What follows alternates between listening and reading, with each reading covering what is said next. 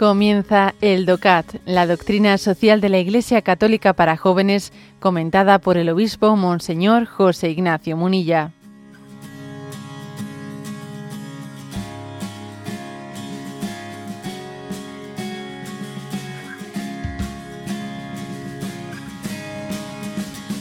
...202...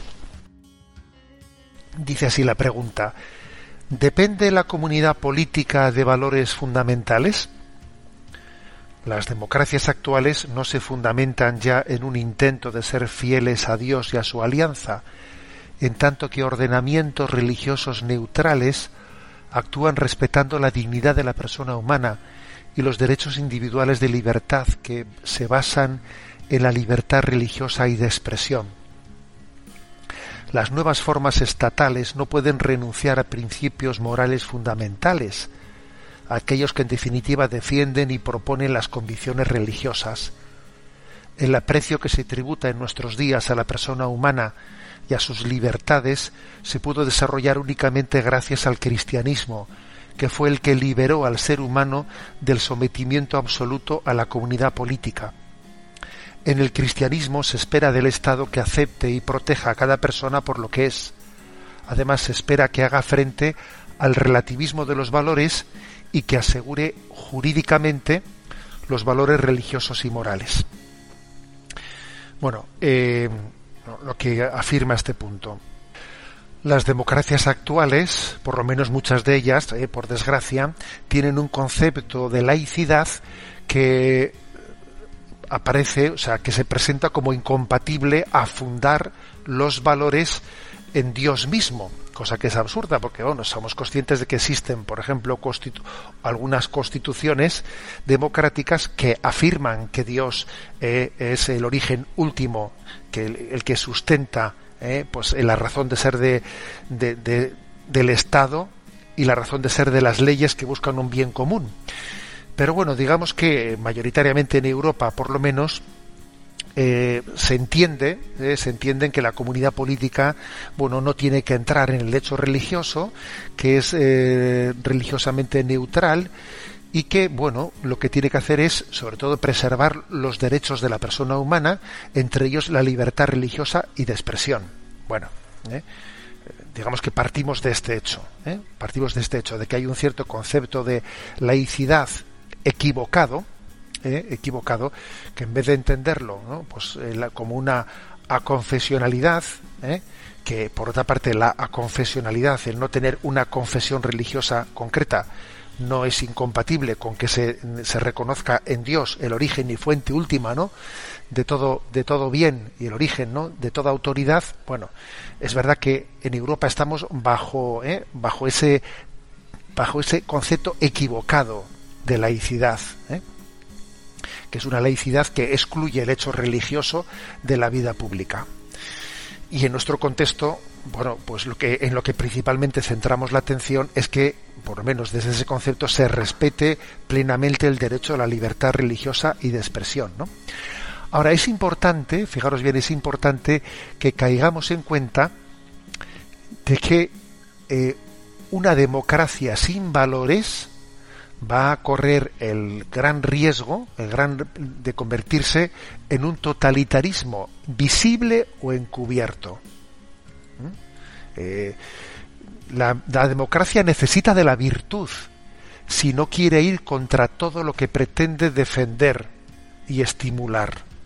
¿Eh? Si se entiende la democracia meramente como un sistema de, de mm, digamos, de repartirse el poder para no pelearse, no, no, o sea, la democracia requiere de la virtud, no es únicamente un sistema de reparto de poder, requiere de la virtud, ¿eh?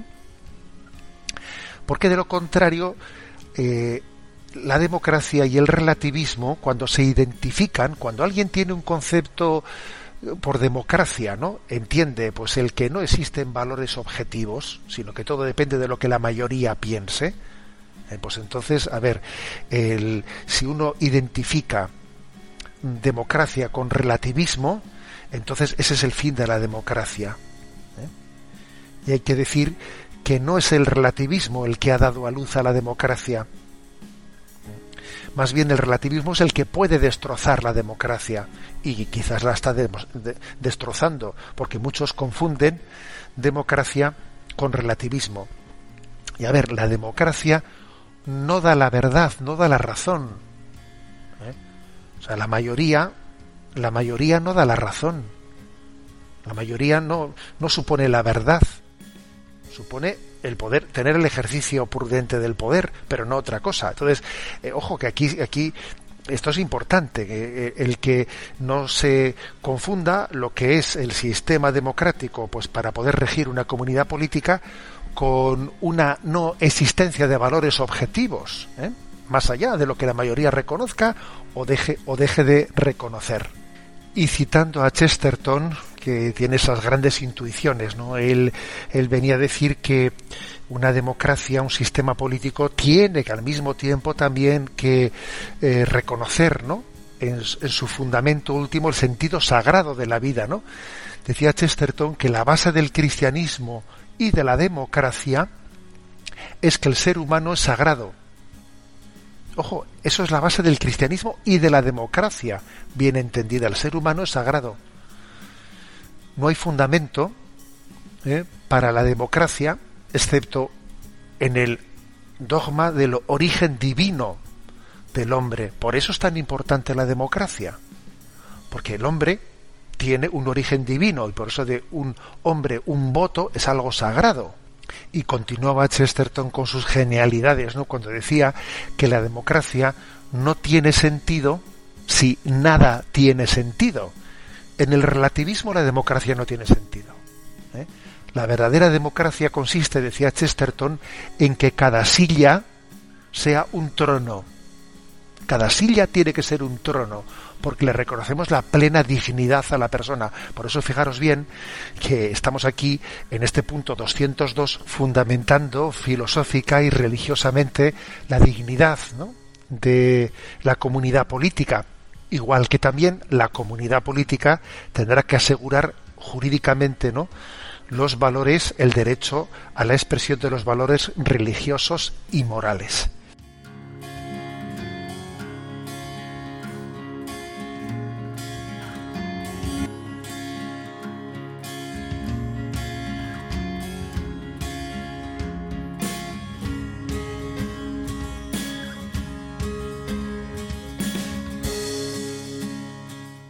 Has escuchado el DOCAT, la doctrina social de la Iglesia Católica para jóvenes, comentada por el obispo Monseñor José Ignacio Munilla.